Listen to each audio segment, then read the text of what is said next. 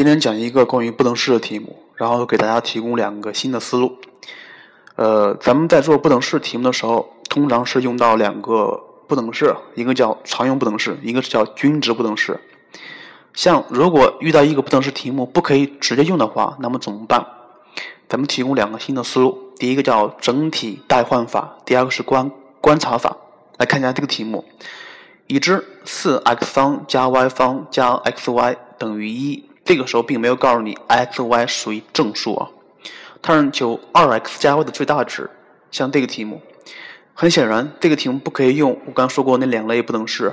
这个时候，呃，咱们选用第一个方法，叫整体代换法。我让求是二 x 加 y，那么我就令二 x 加 y 等于 t。所以这个时候 y 等于 t 减二 x，然后你把这个式子代入那个原式子里面去一整理，它就是六 x 方减三 t x 加 t 方减一等于零，什么意思呀？咱们得到一个关于 x 的一元二次方程，意思就是说存在这样的 x，使得这个方程成立，就是说这个方程有根，对吧？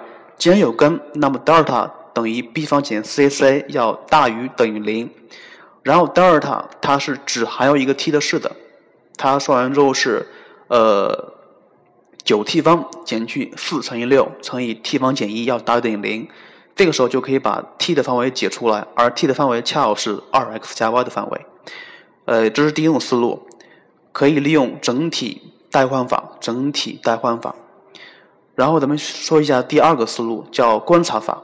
观察法，呃，为什么要讲这个法子？是因为高考题是非常巧妙的。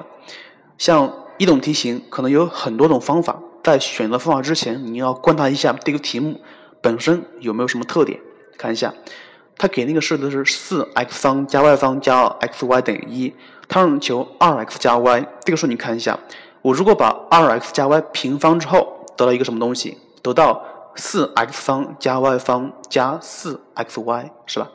你看一下平方之后，跟他给的那个式给的那个式子简直非常像，非常像。然后你替换一下，就可以得到二 x 加 y 的平方等于一加三乘以 xy，是不是可以得到一个这样的等式？然后大家看它给了一个式子，四 x 方加 y 方都有平方的形式，那么可以用一次。常用不等式就是四 x 方加 y 方要大于等于二乘以二 x 乘以 y，这个时候就可以把 x y 的范围解一下，i 那个 x 乘以 y 是小于等于五分之一的，所以呃二 x 加 y 的平方它等于一加三 x y，所以一加三 x y 要小于等于一加五分之三，所以这个时候就可以得到二 x 加 y 的平方要小于等于五分之八。解完之后就可以得到二 x 加 y 的最大值。呃，今天咱们讲两个思路，第一个思路是非常好的整体代换法，第二个思路是什么呀？是观察法，特别要强调观察法，因为咱们以前讲过关于不等式题目方法简直非常多非常多，就算这样的用均值不等式题目也是有很多种方法的，所以。在选择方法的之前，要看一下题目有没有什么特点，这个是必须要掌握的一个能力吧。好了，今天的内容就是这，比较简短。希望你把这一个题目的两种方法全在底下算一算，然后整理一下，写在你的本子上。好了，节目就这样，再见喽。